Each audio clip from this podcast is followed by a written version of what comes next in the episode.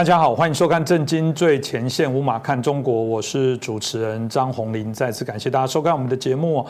嗯，最近这个乌俄战争哦，当然在我们节目当中不断的讨论哦。现在很多人说，哎，好烦哦，一直在看这些战争，但不要忘记了哈，是有人用性命牺牲他们的这些啊土地，牺牲他们的一些家人哦，继续在跟威权独裁对抗哦。我记得连泽斯基他有呃希望西方啊爱好民主的这国家提供他们援助，特别是武器哦。我觉得他讲的很好，他说非常划算哦。呃，你们提供了武器，然后我们用我们的人民的性命来抵抗、捍卫啊这些我们谈到的普世价值，让这些别有目的的一些次化啊恶霸的这些国家。浇熄他们的野心，甚至彻底的击溃他们哦。也许啊，这个乌克兰必须要用几个月、几年来啊的牺牲哦，来换取啊这个啊大家的和平。但这个和平可不会是只有一年两年，也许可以换来很长久的平安哦。那有人也会有奇怪言论说，俄罗斯哦，其实这次战争故意不顺啊？为什么？他其实是有能力打下来，真的是可以闪电战，一定是他们突然觉得想要钓鱼。哎，这钓鱼不是指到河边、溪边、海边钓鱼，是说俄罗斯是很精明的，他是透过这次的战争想要来钓出一些。什么事情？真的吗？原来俄罗斯这场战争打到现在两个多月，是为了要钓鱼。所以俄罗斯钓鱼的理论，老是让我觉得很好奇的，到底在想什么？所以我们今天很开心邀请到透视中国的高级研究员，也是台大政治系的荣誉教授闵居正老师。闵老师你好。呃，主持人洪林老师好。各位观众朋友们，大家好。是老师刚提到钓鱼哦，因为老实讲，很多人可能喜欢钓鱼啊。听到俄罗斯钓鱼，可能我怕我们那个制作人下标题说俄罗斯钓鱼，他可能讲是钓鱼那个爱好者，赶快点进去看说俄罗斯是有什么鱼可以钓。哎，抱歉，不是在谈这个事情哦。所以老师为什么会有这个俄罗斯钓鱼论哦？这个真的太有趣了。简单说就是呃一句话说完啊，鬼扯。嗯。那为什么解这样说呢？我们得解释一下。因为中共一直想打台湾，大家都知道，然后中共想这个把台湾拿下来，所以这次呢，俄乌战争爆发之后呢，中共就想尽办法呢，希望说能够利用机会。我们上次谈到说，希望利用犄角之势，但没有成功。但不管怎么样呢，中共是利用一切机会呢来削弱台湾。那么对于这次俄乌战呢，中共的这个认知作战呢或文宣呢，大概是两个方面。那不管是对这个全球的华人也好，或对台湾也好，基本上呢，他是要刚你说的，第一，他发动认知战；第二，发动心理作战，也就是从心理上瓦解你们。所以你刚刚读的那篇说，呃，有一个曾经军方的高官讲说啊，我们不是人家对手什么的，那你投降算了，你根本就不配当军人，就这么简单一句话。军人职责就是保家卫国，就是牺牲。那么你也忘记黄埔军校当年创建的这基本目标，就是你所说的。所以中共对利用这机会呢，对台湾进行的认知战，所以才有这一类的文章。其实我看了不少，这篇钓鱼的文章呢，我得介绍一下，是前一阵子呢朋友传出来的。那么我觉得有趣，但是我想说找个合适时间呢，系统的来回应一下。然后我也请教了一些朋友，那朋友这些意见我也整理了，所以今天一并跟大家介绍。简单说呢，这篇文章是意思说，俄罗斯呢，就像刚刚你所说的，其实打得赢的，其实很快可以打赢。那为什么不打赢呢？他故意不要打赢。为什么故意不要打赢呢？因为他想钓鱼，他想把一些牛鬼蛇神都钓出来，然后暴露你们的真面目，然后我们再来干什么？啊，他是这个意思，钓鱼这意思。所以这篇文章呢有五大重点。第一呢，俄国不是加害者，俄国是受害者啊，在这场战争当中。第二呢，战争的本质呢是什么呢？它其实不是侵略，它是推翻这一百多年来不公平的国际秩序啊！所以俄罗斯摇身变变好人了。第二点，第三，那么俄罗斯是不希望速战速决的，所以你们以为俄罗斯希望速战速决，你们错了。欧美才希望速战速决，俄罗斯呢希望打持久战，呃，打得越久越好，因为把你们这些坏人都暴露出来，都钓鱼把它钓出来。这第三点，第四点呢就是。钓鱼，所以他他特别发挥了钓鱼理论。最后一点就是，那中共在这情况下应该怎么办呢？简单说，中共应该先中立，然后等到这都暴露出来之后呢，最后他没有解释啊，美国突然就瓦解了，哎，我们顺理成章就变强大了。所以 一句话说完，完全是鬼扯。那为什么鬼扯呢？就是要掩饰。这俄国为什么打不赢？然后利用这机会呢，这倒果为因，对全球华人，尤其对台湾人呢，进行统战跟进行洗脑。嗯，老师刚刚谈第一点，就是说俄罗斯基本上它是一个受害者，不是一个加害者。这东西我记得一开始的时候就有了，这中国的网民做最多，我记得就开始在宣传。其中一个影片很经典，是他们的老师在教他们的学生说，以前乌克兰多坏啊。以前乌克兰做过什么坏事啊？所以俄罗斯今天打打啊，就是打击这个啊乌克兰，事实上是可以理解，是是真的忍无可忍才做这件事。所以老师你怎么看待？为什么他们觉得这个他们受威胁？当然其中还有一个部分就是北约的东扩。对，老师怎么看呢？是，呃，北约东扩我们上次说过了，我们再回头说一下另外一个角度哈。我一直跟大家讲，我说我们研究俄国外交人呢，看到一个很清楚的事实就是。俄国几百年来有非常强大的帝国主义的传统，向外扩张、侵略什么的，然后这个搜刮领土、占领领土，最后奴役别的民族等等，这个都是已经是几百年的事情了。所以上回我们也跟大家讲，我们说这次你看见北约东扩，不是那是倒果为因，其实是东欧国家呢受不了俄罗斯向西逃命。我们讲了，不是北约东扩，而是东欧西逃，这样讲比较准确。呃，刚刚讲说俄罗斯扩张，其实在之前沙皇时代、更早时代，都俄罗斯一直在扩张。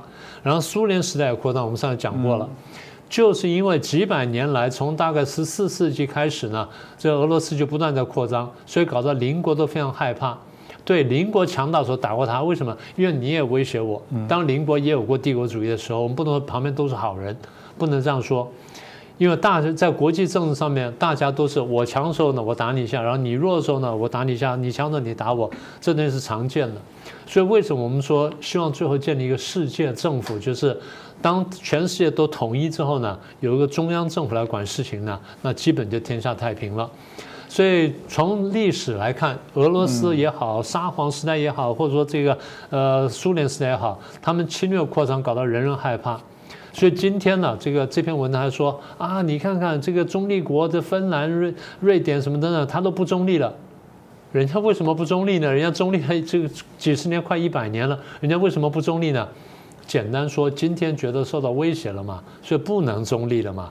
那你说芬兰、瑞典要参加这个东参加北约是要威胁俄罗斯，还是说因为你俄罗斯威胁到我了，说我必须要依靠比较强大的人呢？嗯，大家把这因果关系看清楚。然后这篇文章批评说啊，瑞士都都放弃中立，对啊，连瑞士都放弃中立，他不觉得威胁更大吗？还是说瑞士想来侵略你俄罗斯呢？说来说去呢，简单说就是帮俄罗斯的扩张呢，倒果为因呢，啊，说成了他是受害者，他帮他涂脂抹粉。呃，即便我记得我们上次讲过吧，我们说，即便你说北约东扩威胁他。北约没有打俄罗斯啊，大家不要忘记这件事情啊，是俄罗斯去打了这个乔治亚，然后俄罗斯又打了乌克兰什么等等，所以当人家才才会起来反对你的。所以如果这样讲说，呃，俄罗斯这次打乌克兰，他是受害者，所以他打他是应该的，那就是说侵略是对的了，侵略是对的，是这意思吗？那么在台湾传这篇文章的朋友们，你们觉得说俄罗斯侵略人家是对的吗？那如果是这样的话，那么中共将来侵略我们是对的，日本当年侵略我们也是对的了吧？那讲什么呢？对不对？那纳粹去侵略别人也是对的。那侵略者都有道理的话，那我们何必谴责暴力？何必谴责侵略？何必谴责战争呢？最后一点，讲这些话人，我得提醒你们一下，你不要忘记，当年侵略中国最厉害的、占领土地最多的就是俄国呀。俄国从西边新疆北边开始站起，然后到蒙古北边，蒙古边要搞独立了，然后这个中国东北以北，这个乌苏里呃乌苏里江以北，黑龙江呃对不起，黑龙江以北，外兴安岭以南，乌苏里江以东加库页岛，不是都被俄国占去了吗？俄国占了中国多少土地？一百六十万到一百八十万平方公里，多少个台湾？四十个台湾这么大，你们为什么不讲这件事情？为什么你还去帮他们去讲话呢？这个是中共这样讲，所以希望你跟着他这样讲罢了。所以当你讲的话跟中共一样的时候，你要小心，你被洗脑了。中共一直讲民族主义，你们也跟着中共讲民族主义。这个时候你为什么不讲民族主义了？你为什么去帮俄罗斯去辩护去了？俄罗斯侵略中国最多的，占领土地最多的，你应该谴责他嘛？那为什么去帮他讲话了呢？你得想清楚，你到底在干什么？嗯，其实谈到想清楚，我觉得很难诶。那俄罗斯老师刚刚提到的欺负他们占中国便宜这么多，很怪。大家现在反而还是仇美哦，有恶哦，这个是一个我不知道那个大家的基因哦，不知道能不能用什么方法检测一下，说为什么这基因这么难去做一些改变哦。所以呃，某种程度来说，就会回到说，大家呃这一次里面我看到在谈到的就是说，哇，这个是改变了俄罗斯这一次的。战争其实是要重新建构了过去扭曲的国际秩序。简单的说，就是不能美国都做主啦。所以这一次就是一个彻底的打败美国，重新改变了这个国际的秩序，建构一个更美好、理想的红色国际秩序吗？老师，你怎么看待呢？好，那我们就讲到最最后面一段好了。如果美国真的被打败了，然后由俄国或是中共建立一个新的国际秩序。你觉得国际秩序会更好吗？嗯，这个国际秩序建立之后呢，大家呢不能随便上网，嗯，不能随便讲话，不会有其他的报纸，只有一家报纸。然后呢，这个碰到疫情的时候，把你钉在家里面，嗯，然后说封就封，说封城就封，然后饿死、病死，没办法看病，什么没有饭吃都不管了，就只要这个国际秩序。你要这个东西吗？你真的要这东西吗？你真的觉得说一党专政比民主自由好吗？是，民主自由有很多乱象。但是我们一天到晚讲，然后洪林老师跟我一直在讲，我们说，我们看见民主政治的缺点，我们都看见，只是相较之下，民主政治比较好。我们只是这样说，我们不是说民主完美无缺，相比之下，专制政体才真的是一塌糊涂。专制政体，你去活一下你就知道了。今天你就上网去看，对，台湾不是有些大明星住上海吗？啊，说我我这没有东西吃啊，然后上网抱怨，抱怨之后呢还被关起来，然后他有东西吃了，然后他就要感谢党。台湾不用这样做哎，台湾不用这样做，你得想想看你的自由是怎么来的啊？这第一个部分，第二部分你提到国际秩序的问题啊，说俄国要推翻这个不公平的国际秩序，我们先说说说说这个国际秩序怎么来的，简单说。这一百多年来的国际秩序怎么来的呢？最根本的推动力量就是工业化，就是工业革命。因为之前没有工业革命，工业革命之后呢，武器进步了，生产方式进步了，然后国力发生了变化。当国家相对国力发生变化之后，大家开始这个争权夺利，所以出现了帝国主义。对，第一次大战前呢，欧洲各强国、各工业化强国都变成帝国主义，帝国主义全球扩张，然后划分势力范围，然后最后打起来了，爆发第一次世界大战。第一次大战打完之后，大家觉得说战争很可怕，所以制定了战争法什么等等。所以我们今天看见国际秩序呢，慢慢开始成型。然后那时候成立一个组织，叫做国际联盟，简称国联。国联希望说能够打造一个和平的理想的国际环境，然后打造出一个好的国际秩序出来。但是呢，国联打造出来之后，当时实际上力量最强的国家并没有参加国联，这个国家叫做美国。美国因为国内民意的阻挠，虽然这个总统、副总统、国务卿都希望参加国联，然后都希望主导国联，也主导国际秩序。但美国国内民意反战，也不希望美国参加，所以美国虽然打造了国联，但自己不能参加，所以最后是别的国家参加国联。国联的背景故事大家很清楚了，国联没有能够阻止战争，国联呢在欧洲没有办法阻止意大利去打阿比西尼亚，没有办法阻止德国去扩张侵略欧洲，在亚洲没有办法阻止日本来侵略中国，所以国联彻底失败了。等到美国这个国家强大起来，跟别的国家联手，在西边呢打败了这个德国，在东边打败日本，然后平息了战争之后呢，建立了联合国，所以这样才有了一个以美国为首的、以联合国为主要机构的这么一个国际秩序。你说的国际秩序是不是完全公平？不是的，是不是尽善尽美？不是的。为什么？因为它毕竟是由一个国家主导，而不是由一个大公无私的世世界政府来主导这个秩序。所以我在讲。国际秩序跟国内秩序是不一样的，好，所以今天的国际秩序呢，并不完全令人满意，这点我们都知道。美国是帝国主义，我们也都知道，但是不好意思，你把美国这个帝国主义跟别的国家帝国主义相比，美国还是比较好的了。当年的帝国主义逼我们抽鸦片，今天帝国主义逼我们吃有毒的肉而已，就是这样。而这肉你可以买，可以不买。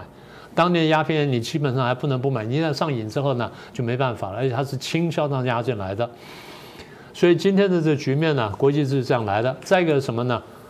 这百年来，我记得我们过去讲过，俄国是怎么扩张的？这几百年来，俄国呢以莫斯科为中心，向西呢向东欧、向中欧去进发，向北欧进去进发，向东边呢一路走走到西伯利亚，然后呢侵略了中国大片的领土，最后呢进到了韩国，进到中国。所以俄国是这样对中国的。然后二次大战之后呢，苏联全球扩张共产主义，我们过去帮大家数过了。所以二战之后的全球的这个动荡，基本上就是一个共产跟反共产的斗争。是当时国际秩序是动荡，但是如果没有共产主义的扩张的话，人类会活得好得多的，是不是很简单的逻辑吗？所以今天的很多问题呢，就是共产主义没有消灭，共产主义仍然存活在有些国家跟有些人思想当中，所以才会导致这个结果。那今天乌克兰反抗了，大家来帮忙。简单说一句话说完，反映了欧美各国反对俄国帝国主义，因为俄国在破坏国际秩序。所以，俄国不是在推翻一个不公平的国际秩序，俄国在企图破坏当前大体上还算不错的一个国际秩序。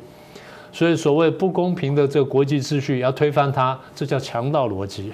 那这一次还有一个，我看到在老师刚刚所提到的部分，还有一点就是提到说，其实一开始战争的时候，应该俄罗斯希望速战速决，欧美当然是比较会看衰，说哇，乌克兰可能挡不了这个状况了，虽然希望他们能抵抗啊，让援军才能到位，但有时候传说可能三天内、两天内。啊，可能他们的政府就会跑走了，会跟阿富汗一样哦，所以大家预期就会这样的剧本。没想到这个乌克兰这个奋勇抵抗哦，到现在也持续了两个月，哎，突然有一个新的说法，就是文章啊所说的部分说哦。其实不是，其实呢，欧美希望这件事情反而是希望越短的时间战事结束越好。反而他说这个俄罗斯反而没有想要那么快的所谓的特殊军事行动，骗人的。其实他是特殊要很长期的军事行动，就是故意拖越久越好。嗯，这更颠覆我们原来的期待跟想法哦。那真的原来普京这么谋略，讲出那个反话，老师真的是这样吗？当然不是啊，这鬼扯淡了。应该这样说。不管俄罗斯也好，或者欧美也好，双方都希望速战速决。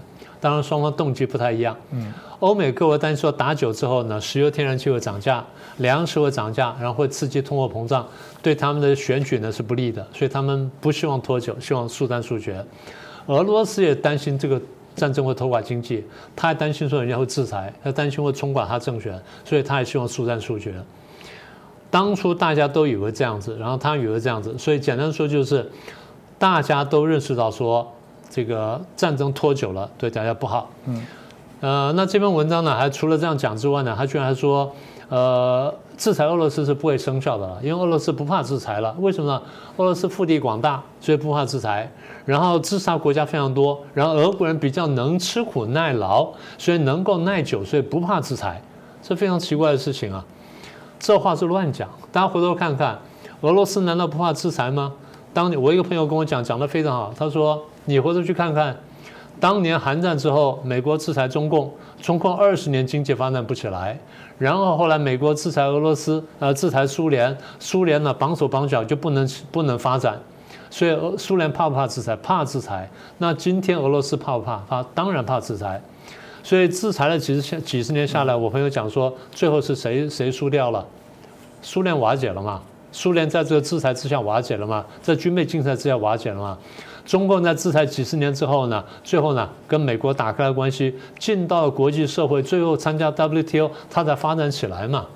也就是他参加了这个整个国际大市场之后，它才发展起来。他如果不参加的话，他就瓦解了。所以他害怕制裁，他当然害怕制裁。所以最后结果就是苏联瓦解，然后中共害怕，中国在骂围堵。那然后再回头就说，最后是谁哪些国家要求说来参加 SWIFT，就那国际银行那个交换交换秩序，俄国跟中共啊，那他不参加的话他就完蛋了嘛。所以简单说就是他们真的是害怕制裁，所以故意讲反话。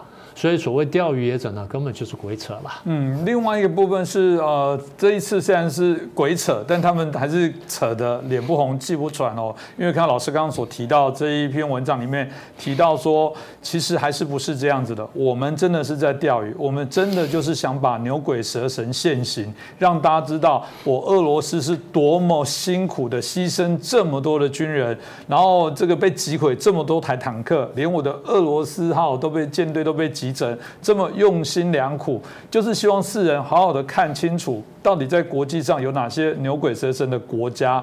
所以他们真的是，我我只能说，老师好辛苦哦。这个需要用到这么大的代价来让欧美这些真面目现形吗？对啊，他们说这么一来之后呢，呃，剥下这些国家的这些虚伪的面目，然后发现说民主是虚伪的，然后他们所说和平是虚伪，什么等等。所以我们为什么讲他们鬼扯呢？简单说就是他们原来以为可以很快打赢，就发现现在打不赢了，所以必须要帮他解释、帮他开脱、帮他遮羞。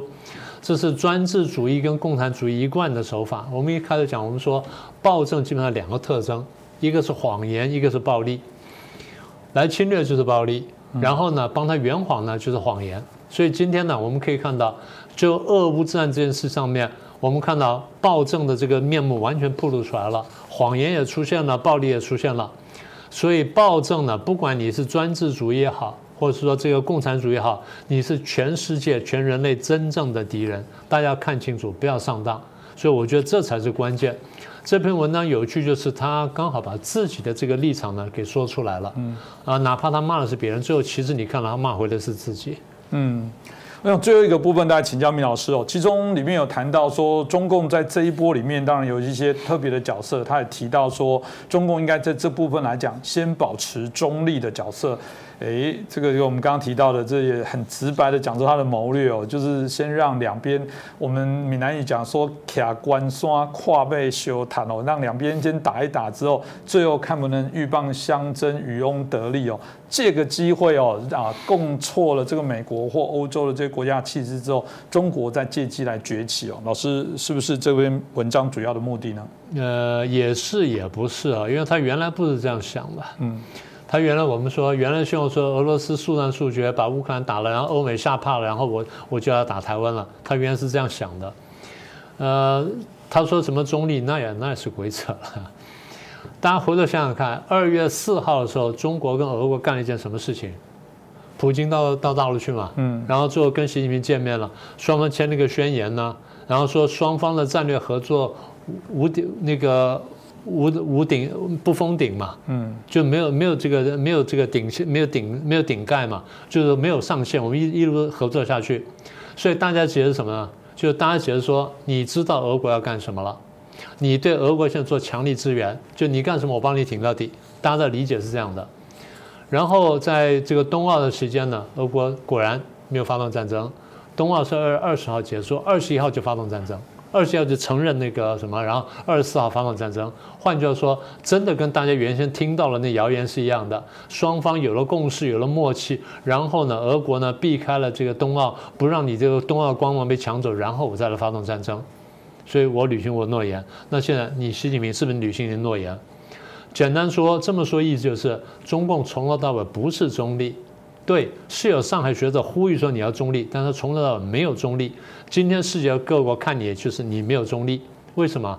你没有出来真正表态说啊，战争是不应该的，然后侵略是不应该的。即便你不严厉谴责俄罗斯，你至少应该表个态。他没有。我们在上次讲的那个文章，那几篇文章也好，或现在连篇累牍中共的内部宣传也好，讲的都是俄罗斯打乌克兰好像是应该的，乌克兰被打是活该，然后美国是坏人。不讲都是东东西吗？所以这样讲话是很小的。他从头到尾不是中立，真正中立呢，最起码像奥地利那样子。奥地利的总理跑去俄罗斯那边好好跟你讲，讲了半天回来说啊，没有讲成功，很失望。然后他说，我奥地利是站在中立国的立场去劝和，去劝，去指，去定份指征，但没有做成而已。所以中国原来希望说啊，俄罗斯打赢，然后来来这个有机会来武统台湾。嗯。那么，当今天俄罗斯打不赢、战争不顺利的时候，那中共怎么办？他只好改口，只要只要改口说啊，钓鱼什么等等，因为这样的话，他才能帮自己这个挣回点面子，才能下台阶。所以中共利用这东西呢，不管你说是前面几篇文章也好，或这篇文章也好，第一他是要搞文宣，第二他真是要打认知战，也就是混淆我们的视听，把对的说成错的，把错的说成对的，黑的说成白的，白的说成黑的，让大家想不清楚这问题的核心到底在什么地方。所以我们这边这个就像刚才洪林老师讲的，我们为什么说一而再再而三谈的问题呢？因为中共不断利用这这个机会呢，在帮大家洗脑，在进行反宣传，所以我们一定要拨乱反正，把他谎言揭穿，让大家知道。所以你提到说大翻译运动，某种意义来说，我们也真的在做这件事情。那么中共当然担心说美国最后搞他，所以讲说啊，最后美国瓦解。我们政治学家不是讲说，我们相信人性，我们相信最后呢暴政必亡，我们也相信中国最后呢会抛弃共产主义，然后回归中国传统，会拥抱普世价值。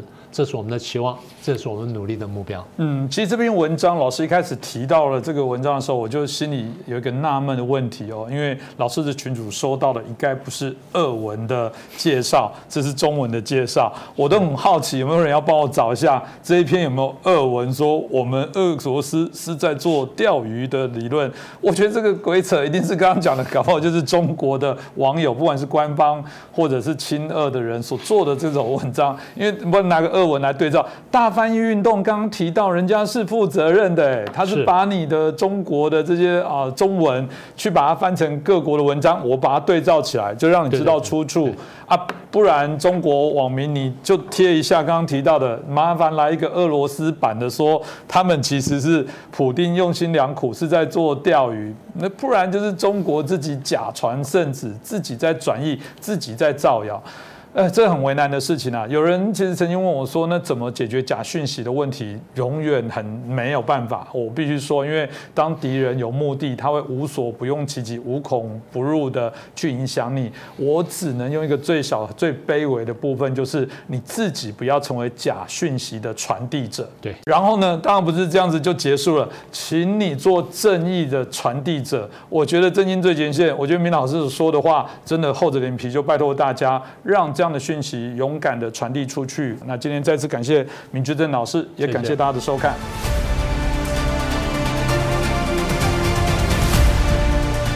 各位震惊最前线的好朋友们，我是主持人张宏林，欢迎订阅我们的频道，也记得打开小铃铛，掌握最新节目通知，让精彩评论不错过。更欢迎留言转传影片。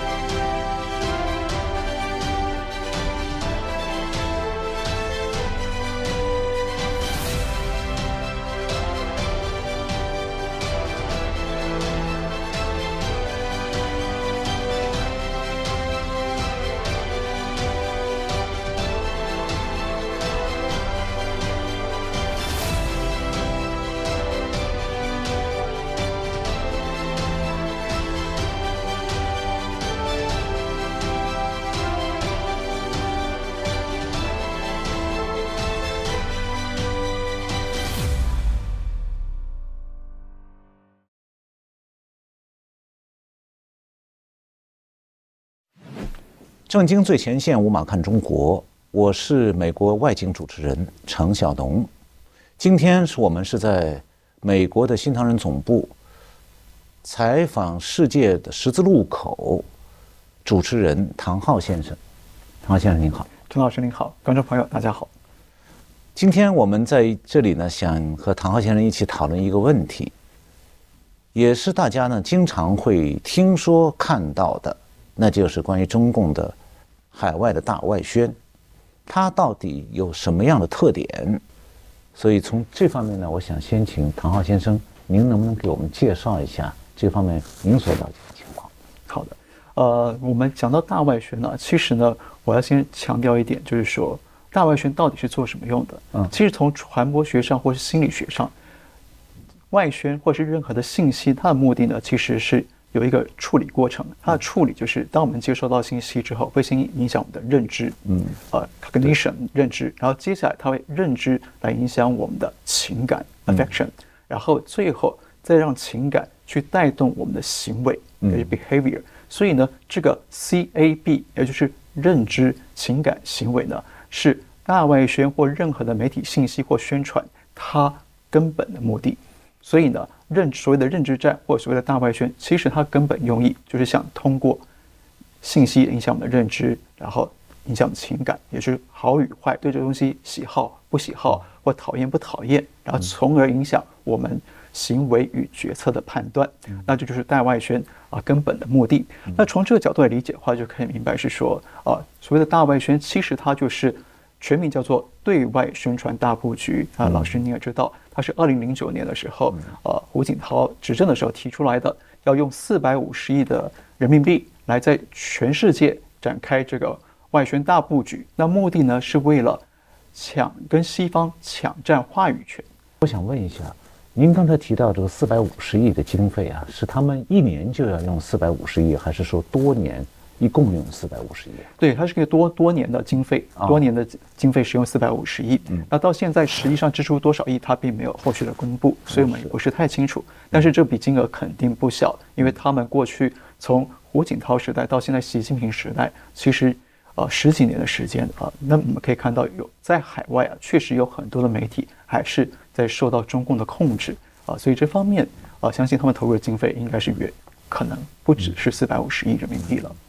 对，那刚刚提到就是说，他们要跟西方争夺话语权。那为什么争夺话语权？因为有话语权才能决定信息的内容。那信息的内容就可以影响人的认知，然后情感与行为。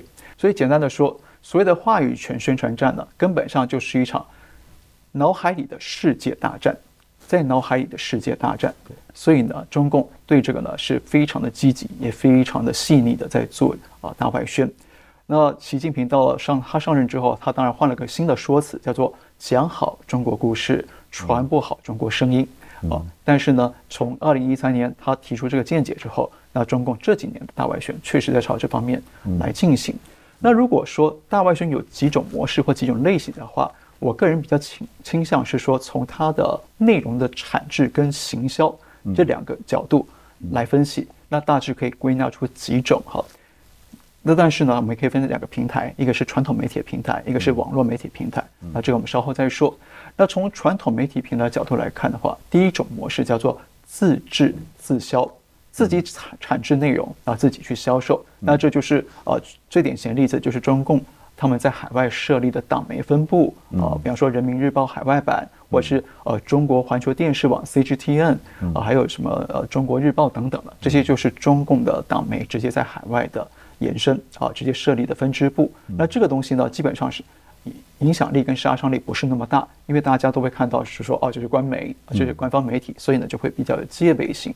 那第二种呢叫做自制伪销，就自己产生产制这个产品，然后委托他人来销售。委托谁呢？委托西方的这些主流媒体啊，比方说在去年的时候，中国日报被美国司法部啊揭露了一份文件，那文件里披露说。中国日报，它在《华尔街时报》、纽约啊，《华尔街日报》、《纽约时报》还有这个《华盛顿时华盛顿邮报》呢，买了很多的这个版面来放他们的专栏栏目，叫做 China Watch 中国观察，或者是 China Focus 中国焦点。那四年之内，他花了将近两千万美元。嗯，四年之内两千万美元，所以这笔金额啊，并不是小数目。那等于是说，但是呢，这个内容呢，就是。中国日报它自己产制，然后呢，我委托你这些知名的媒体，帮我加进你的媒体啊，你的报纸当中来帮我传播，因为他就是想借船出海，借这些知名的媒体，然后然后呢来巩固、来加强他的说服力，来加强他的呃这个卸除中共党媒的这样的包装啊，他是用这种方式想要借船出海来增加对人们的说服说服力跟这个影响力。然后另外一种呢叫做这比较罕见了，另外一种叫做共制共销，也就是共同制作，就是中共跟西方的媒体共同制作，同时呢共同的销售、共同的推广。那这种情况比较罕见，因为在西方媒体里头，他们很强调一个重点，就是说新闻自主性。所以呢，除非极特殊的情况，否则他们不轻易让外人来介入了新闻产值或介入了新闻运作。那这种情况呢，通常就是某一件事情对中共媒体跟对西方媒体有共同利益的时候，他们才会这样的合作。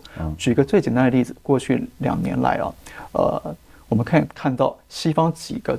重大的主流媒体非常有名，我就不点名了哈。他们呢，不断的在发长篇的调查报道，攻击谁？攻击另一家媒体，叫做《大纪元时报》。啊，攻击《大纪元时报》，那这个很有意思了哈。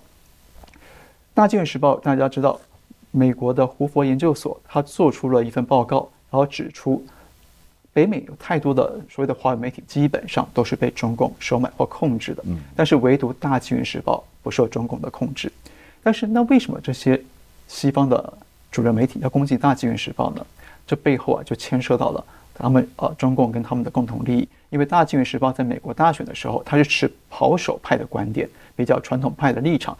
那这个立场呢，跟左派媒体是不一样的，是啊有为的。所以他就认定说啊，你是我们的竞争对手啊，你的报道言论的方向啊不受跟我们呃是背道而驰的。然后呢？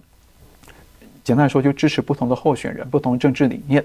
所以呢，这些左派媒体就一方面他想攻击《大纪元时报》，另一方面中共的媒体也想攻击《大纪元时报》，因为《大纪元时报》背后是有法轮功的背景啊。大家知道，中共破坏法轮功已经呃二十几年了，所以呢，双方就一拍即合来做这个东西。所以我们可以看到，如果仔细去看这几个媒体的报道的话，你仔细去分析这些内容，你会发现里面写的内容虽然说是。执笔人是西方的记者，但是里面有太多的内容跟是跟这些信息啊，情报信息啊，基本上呢是中共的这个国安部或中共的大使馆才会有提供的东西，也就是说中共特务才能够掌握到的信息。所以我们就可以在这样的情况底下看到了共治共销的大外宣，这是比较罕见的情况。那还有一种情况是，他不是直接跟媒体合作，而是派人。渗透到媒体里头，这我们叫我姑且叫做这个呃隐蔽的渗透，隐蔽的渗透。比方说，他派人进去媒体里头，呃，西方的几大主流媒体里头去应征当记者、当编辑。然后呢，就我在海外的观察，确实发现西方几大有名的呃这些知名媒体，他们的中文版啊，中文版的呃新闻部呢，其实都有中共。啊，渗透进去的人马在里头啊，对他们也许是基层的记者或编辑，但也许是比较到了主管的位置了。那这样呢，他们就可以一方面去影响整个新闻室所有同事的思维，影响他们对中国议题的判断跟了解；另一方面呢，他可能就自己去制作符合中共立场角度的报道，来通过这些西方主流媒体散播到全世界，来增加中共的认知战影响力。呃，这是呃，比方说。我以前亲身就遇过一个例子嘛，真实的例子。比方说，在大概很多年前哈，那个时候我们我在我服务的电视台里头遇到一位新来的同事，刚从中国出来，她很年轻漂亮，一个年轻姑娘，然后能力很强，英文什么都很好，然后她就被录取了。嗯，录取之后，过了三个月，她说她叫做王 A A，好，A A 是我不是直接说她名字，A A 是说她名字后面两个字是一样的，是叠字叠名。然后王 A A 他在我们这里工作三个月之后，然后就突然说，哦，他要结婚了，要搬到外州去，嗯，所以就离职了。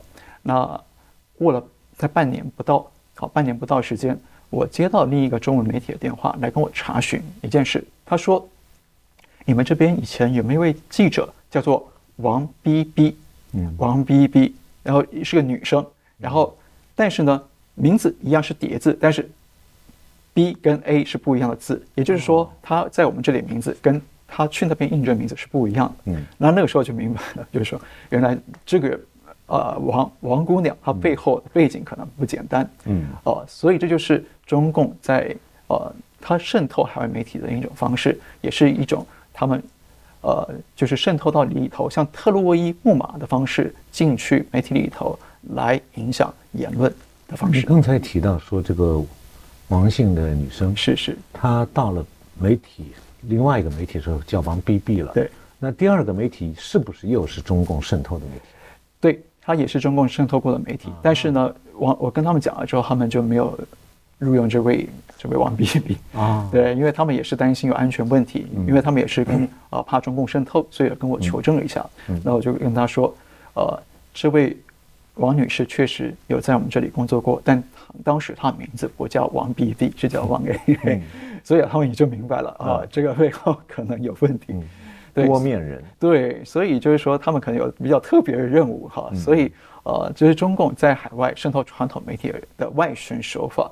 那当然与随着时间的变革，现在网络成为呃它的影响力更大，所以中共在网络上的大外宣也开始了做了很多的变化。嗯，有几种简单的形式。第一种就是最简单的，就是大外宣的媒体在网络上在 YouTube 成立频道。呃，比方说 CGTN 有在 YouTube 的频道，嗯，然后这个 China Daily 在中国是啊，在 YouTube 也有他自己频道，但是呢，这个影响力都不大，因为它是中共官媒，大家看得出来。那第二种手法就是他开始安排他的记者到 YouTube 掩盖自己的身份，成立个人频道，他不说自己是 CGTN 的记者，然后就说呢，呃，我是呃一个热爱旅游、热爱呃新闻的人，然后但是我看到。很多海外媒体对中国的误解了，所以我要来跟大家分享我我的生活、我的旅游以及我对中国的正确观察。希望大家来听中国正确的声音。对这个呢，啊，然后另外一位还有一位记者啊，他是被呃用教中文的方式，他拍教中文的影片，然后也成立了频道，但是他没有透露他是 CGTN 的记者。那这件事情呢，就是在今年三月被美联社给披露出来，美联社就质疑说。这两位记者，你们都是中共官媒 CGTN 的人，可是你们的 YouTube 平台上，你们的个人账户上，通通没有注明你们是外国代理人。嗯，对对，因为美国对美国司法部国国呃美国国务院已经将这个中共官媒列为是外国代理人，你得登记嘛，就或者是外国使团，好，你得登记。啊，那所以呢，这件事情就被披露出来之后，哦，这件事情才曝了光。那现在，但有趣的是说。我刚刚去查了一下，包括在推特或者是在这个呃 Instagram 上面，这两位记者呢，他们的名字啊，呃底下都有打上中国国营媒体啊的字样，就是有注记，但是唯独 YouTube 没有。也就是说，YouTube 不知道为什么呃，他不知道某种原因，他并没有特别去追踪这些中共官媒的人员在呃网络上做频道啊，他并没有去阻阻止这件事情。要注明这些事情啊。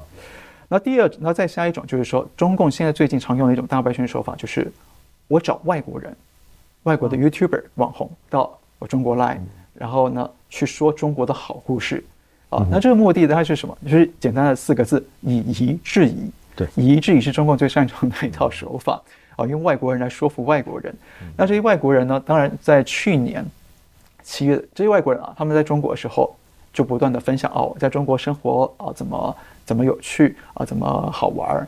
然后呢，但是平时讲生活，到了关键时刻就出来帮中共说话，帮中共洗地啊。比方说，当去年全世界都在追究中共迫害维吾尔人的时候，迫害新疆的时候，然后这些外国网红就全部出来说反驳这些东西，说没有这个事儿啊，说没有这事儿。然后我们去新疆看了一切都很好，哈，这是。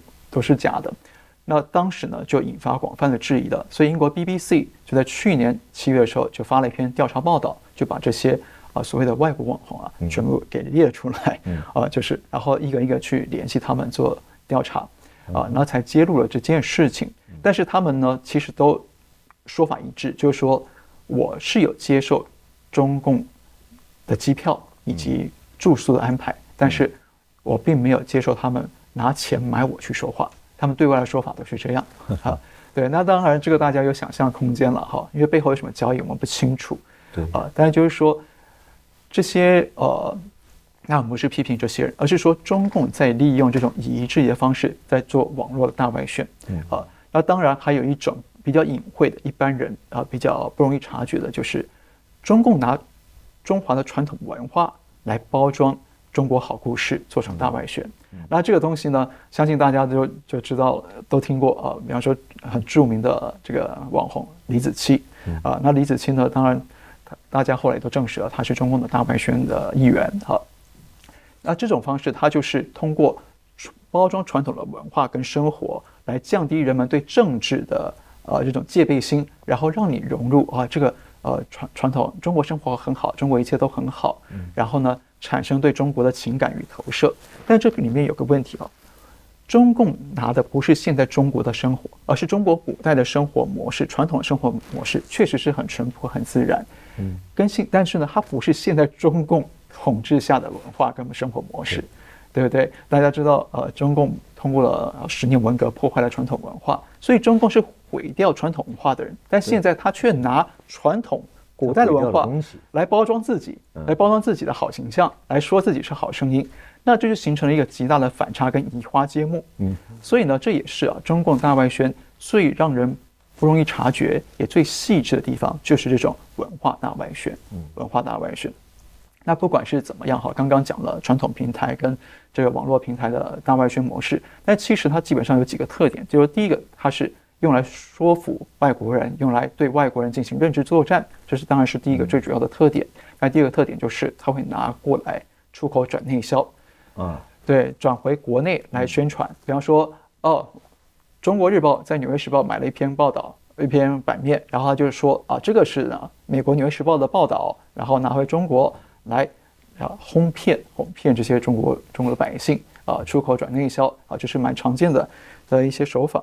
那第二个特点呢，就是说，呃，外宣本土化或者是外宣在地化，也就是说，他不再用华人会讲当地语言的华人来做，而是雇佣当地的本呃本地的人人啊本国人来做外宣。像我们现在看中共 CGTN 的官网上，它的主播名单有十二人，嗯，十二名主播当中只有两名是华人，跟过去这几年已经少了很多。换句话说，他明白以夷制夷才比较有效，可以卸除人们的文化戒备跟隔阂，同时呢，也比较可以啊，用相同的文化、相同的语言来呃征服外国人的心。嗯啊，对，那不管怎么样，就是说大外宣呢，它的运作模式基本上就是认知作战，影响通信息来影响你的认知，然后改变你的情感，同时改变你的行为。嗯，您刚才谈到了这个中国外宣媒体这个分类和特色。还有他们的运作方法，我觉得总结的非常精到，非常清晰，让我们一下就能够整体上把握说中共的外宣媒体大概有什么样的类型。同时，我们也看到它的目的了。那么，你刚才提到以夷制夷，中共越来越习惯于利用当地人，用他们的语言、他们的表述方式、他们的理解角度，然后来影响当地对中国的看法。那根据你的研究，你感觉？中共这个外宣媒体目前来说，在一些国家，我们也不能讲所有国家，一些国家当中能看到些什么样的案例是成功呢，还是并不太成？目前呢，就我在因为个人是在北美嘛，哈，在北美地区我看到情况是中共的外宣其实并不太成功，嗯，他投入了大量资金跟人力，没错，但是呢，效果并不是太好，嗯，因为为什么？因为在西方社会啊，毕竟它是言论自由开放的国家。所以人们呢，从小就一方面他的教育是自由思辨的教育，嗯，所以人们都会自己去找更多的信息来辅佐、来判断说，哎，你说到底有没有道理，有没有证据？特别是呃西方的教育体、科学教育底下，他们重视证据这个词儿，嗯，所以就是说，当他觉得这东西你说这样，可是我看不到你的证据，然后他就会去找其他证据来看看。但是当他上网一搜，因为海外没有网络封锁，所以一搜呢，就会发现。好像百分之九十的信息都跟这这个大外宣说的不一样，嗯，然后他就会明白说，嗯，这个可能有点问题，啊，那再加上就是说，呃，我们知道，呃，在西方媒体啊，最近过去，特别是从川普年代到现在拜登年代，基本上西方的媒体都包括西方的政府官员好，特别是美国政府官员，他们改变了过去那种对华对中共绥靖的态度，他们等于是重新认识了中共。啊，特别是中共啊，一方面经过贸易战，二方面经过疫情，他们掩盖病毒啊，让疫情扩散全世界，所以很多人就从此对中共加强了了解，发现了中共说了太多谎言都是假的，欺骗了他们他们太久，所以现在就变成包括了很多媒体都是采取比较更犀利啊，或者是更呃调查性的报道的方式来了解中国的情况，了来调查中国政中共政中共政府说的话。啊，所以就变成说现在越来越多啊关于中共的真相或关于中国的多面向的报道，在西方可以看得见，以前是非常。数量非常少的，都是呃中共的外宣或者是中共安排的这些啊他买的媒体啊可以传播出来。但现在呢不是了，现在是很多西方主流媒体都在主动的报道。比方说，美国的 NBC 电视台在昨天晚上就报道了一条消息，就是讲大翻译运动是如何为全世界打开了另一扇观察中国的窗口。这个角度非常之好，其实也是我对大翻译运动非常赞赏的原因。嗯，因为呢，其实在我。看来你能把这个运动再向我们的观众朋友们介绍一下？哦，好的，大翻译运动啊，其实呢就是说，呃，它起因在于说，中共这俄乌战争了，就是俄罗斯跟乌克兰战争期间呢，那全世界西方社会啊都在要求中共要表态，嗯，啊，你不能呃支持俄罗斯啊，你不能按住俄罗斯。那中共呃坚持说啊，我是中立的啊，我我我不会去，我是他什么都不说不表态，他只是说哦我。保持中立，我们希望通过和平的方式来解决争端，但真的是这样吗？嗯，哦，很多人呢就发现不是。那这些人都是什么人呢？这些人是成长在中国，然后移居到海外的华人。他们发现中共在国际上说我保持中立，哦，我不介入啊，但是实际上呢，他们在国内做的党媒宣传，基本上呃每天的新闻都是复制移植俄罗斯的官方说法，然后散布给全中国百姓，告诉俄罗斯。告诉中国人说，俄罗斯是正义之师，俄罗斯呢是在教训乌克兰啊？为什么教训乌克兰？是因为乌克兰跟西方呃勾结了，然后呢造成这个北约东扩啊等等等等，然后呢，所以俄罗斯做的是被迫出兵，它是正义之师啊，所以呢我们要支持俄罗斯，力挺俄罗斯，所以呢从中共中央官媒到地方的媒体，还有网络言论，基本上都是一面倒的在啊支持俄罗斯，反对乌克兰，还有反对美国。那所以呢，很多海外中国人发现这个信息落差，嗯，对内对外信信息落差，也就是说，中共是两面人，两面人，他就觉得有必要把这个东西揭穿。那其实这一点呢，也正是我多年来观察外国人为什么看不懂中共，就是因为他们会太相信中共是一个正常的政府，不会骗他们，他们说什么就是什么，嗯，就应该会像我们一样有信用，讲信用，不会说呃假话，不会至少不会假太离谱。但没想到。中共对外宣传是一套，对内宣传才是他真正的心里的想法。所以这些海外的有志之士就组织了这个大翻译运动，他们把中共在国内一些官媒的宣传，还有一些受到热门吹捧的网红的帖子，或是啊特别人特别多人讨论的帖子，翻成英文然后翻成其他语言，然后中英文并成，然后拿出来向全世界分享。这样呢？他其实呢，他讲的都是事实，对但，他只是做翻译而已。但是就可以让全世界看到，说原来中共对外说一套，对内干一套，啊，就是很典型的呃虚伪的两面人。所以呢，大翻运动啊，其实颠覆了很多人对中共的认知，让更多人从另一个更真实的角度看到中国的真实性，也看到了中共的两面性。所以中共后来相当的惧怕，所以他开始。他动用了他的呃他的官媒，开始不断的发文抨击大翻译运动，说这是断章取义啊，说他们是反华势力，说是境外势力要谋亡我之心不反之类的哈。对，所以大翻译运动啊，其实当中共越反对什么时候，就表示你可能做对了什么。对，所以就大翻译运动基本上，它现在成为呃一方面，它可以抵抗大外宣，嗯，它抵消了中共很多大外宣多年来的努力。都被这大翻运动一夕之间给给摧毁了哈。然后二方面呢，大翻运动啊，也是帮助全世界更了解中国、更看透中共的一个渠道。还有大翻运动嘛，同时也是中国人民利用这个方式来跟海外呃一起联手，嗯，呃对抗中共的一个渠道。你刚才介绍到的这个如何去帮助这些个这个世界各国的民众啊，就通过大翻译运动，让他们有更多的机会来了解中共到底在讲些什么东西，其中的谎言占多少。那么在前面你更讲到了这个大外大外宣媒体的这些运作以及他们的特色。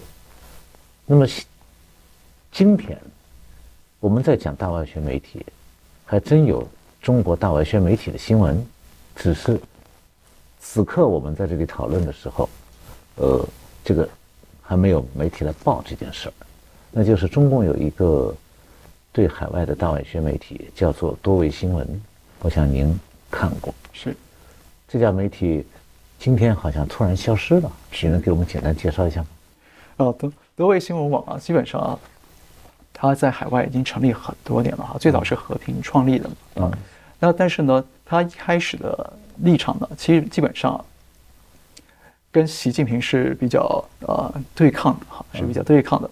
那后来呢，在习近平上任之后，呃，他有一位很知名的媒体商人叫于平海，他也是同时也是香港这个呃哎香港 HK 零一哈香港零一网站的老板。同时，他也曾经是中天集团的老板。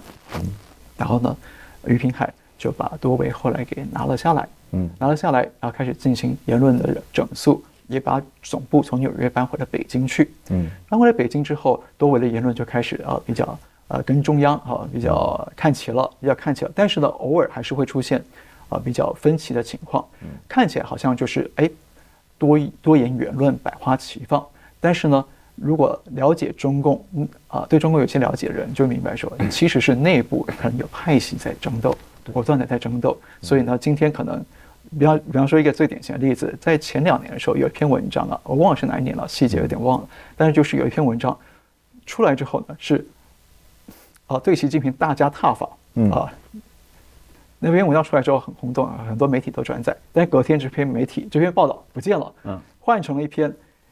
歌颂 歌功颂德的文章，就人格分裂、精神分裂的情况非常严重。那外呃一般的人他可能看不懂，哎，这到底怎么回事？但是对中共了解的人就明白了，这就是内部啊，习派跟反习派斗争的非常的激烈。嗯，呃，然后在文宣战场上啊，尤其是在外宣战场上展展开非常激烈争斗，而且呢是不惜撕破脸面，不惜让全世界都看到我们在争斗。对，也要争夺下去，所以就表示说，这背后啊，呃，双方的矛盾跟冲突有多么激烈。那现在多维突然在这个时候关闭了，那这个时候刚好也是中国疫情啊，在疫情之争爆发最严重的时候。那我们知道多维前啊，最近也发表了一系列文章啊，有的是啊认同习近平的动态清零，有的是批评这个动态清零的文章啊，批评当局的防疫政策太过了。所以呢，从海外到国内，可以看到两帮人马啊，不断的在剧剧烈的争斗。那现在在这关键的争斗期间，上海的疫情啊，现在强调要清零啊，看起来是习主导了这个局面。然后现在多维突然间不见了啊，不见了。那不见了，按理说，呃，很可能是啊，习让他给关闭了。呃，也许是呃，我断了你的钱脉哦，不给你钱了。或者说强制要关闭，因为你一直在发表，呃，扯中央的后腿的文章，你在妄议中央，所以让你关闭了。那从国外跟国内这个信息来看呢，合起来来看的话，我们不敢说，我们证据目前虽然有限，但至少就是说可以发现几个。第一个，中共高层的内斗非常非常激烈，在二十大之前，可能还会有更多的我们意想不到的剧码会发生。在第二个，目前看起来好像是习派。略占一些上风，嗯，呃，但是我们不知道其他的反西派，反西派当然大家比较熟知的就是江派，但是也有其他派系啊，呃，据我所知还有其他呃跟这个西方呃比较有联系的派系，那接下来这些派系一定还会继续的交锋，那所以接下来中国的朋友们啊，特别是在疫情这个情况底下，可能要格外的留意双方，如果反西派与西派为了他们通过疫情来作为战场的话。那么可能会有更多的中国人民会面对更多生活上的不确定与风险。嗯，刚才啊，唐浩先生向我们介绍的是这个一个台湾熟悉的中天电视，他的另外一个这个孪生的外宣媒体，是同一个老板于平海在香港的。多维新闻是和中天是平行的两个中共的外宣媒体，一个是在台湾的，一个是在中国对海外宣传的。现在呢，这这两个媒体好像中天是被关是吧？这个可能还有网站存在，但是多维新闻是连网站都没有，而且它这个在四月二十六号这个。网站突然关闭的时候，他只用了一句话说：“因为新闻调整的原因，本站关闭。”那么它只有一个网站作为它的媒体提供这个信息源，网站关闭就是这个媒体消失了。所以唐浩先生提到了说，这个多维媒多维新闻的消失本身反映了说，中共的大外宣媒体因为在内部的不同派系之间在斗争当中。有的派系在扮演着和习近平唱对台戏的角色，是吧？是。那有可能这个因素就导致了某些大外宣媒体关闭，也就是说，大外宣媒体里面还有中共自己打架的因素，这也是我们要看到的大外宣媒体的另外一个面。今天非常感谢唐浩先生接受我们的采访，呃，希望我们观众朋友们今后呢有机会可以再请唐浩先生向我们介绍更多的。这方面的内容或者其他方面的话题，谢谢孙老师，谢谢观众朋友，谢谢观众朋友们收看这次节目。